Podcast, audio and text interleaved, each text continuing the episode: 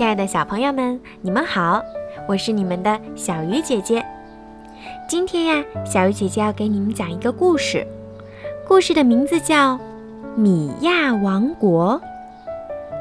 有一天，爱读书的王子得到一本神奇的书，王子一下子就被书中离奇的故事吸引住了。这会是一个怎样的故事？王子都经历了些什么？让我们一起来听故事吧。从前有一个王子，非常喜欢读书。一天，他得到一本神奇的书，刚读第一页，就被书中离奇的故事吸引住了，不知不觉睡着了。当他睁开眼睛时，发现自己走进了美丽的森林，和书上描绘的森林一模一样。这时，他突然听到一个微弱的声音：“救救我！”王子循着声音，发现一只蜻蜓被松枝粘在一棵树上。“我是米亚王国的公主，被恶毒的风怪施了魔法，救救我吧！”王子把蜻蜓从松枝里救了出来。蜻蜓说：“请你把我带到森林的尽头，那里有一眼泉水，我的父亲就在那里，他的眼泪可以救我。”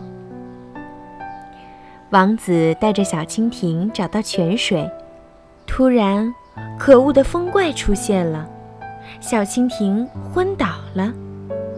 王子拔出利剑向风怪刺去，风怪躲开了。渐渐的，王子支持不住，被风怪用冷气冻住了。正在这时，国王出现了，一剑将风怪刺死了。国王看到自己的女儿变成了蜻蜓，伤心的哭起来，泪水滴在蜻蜓身上。蜻蜓立刻变成了一位美丽的公主，公主又用泉水救了王子。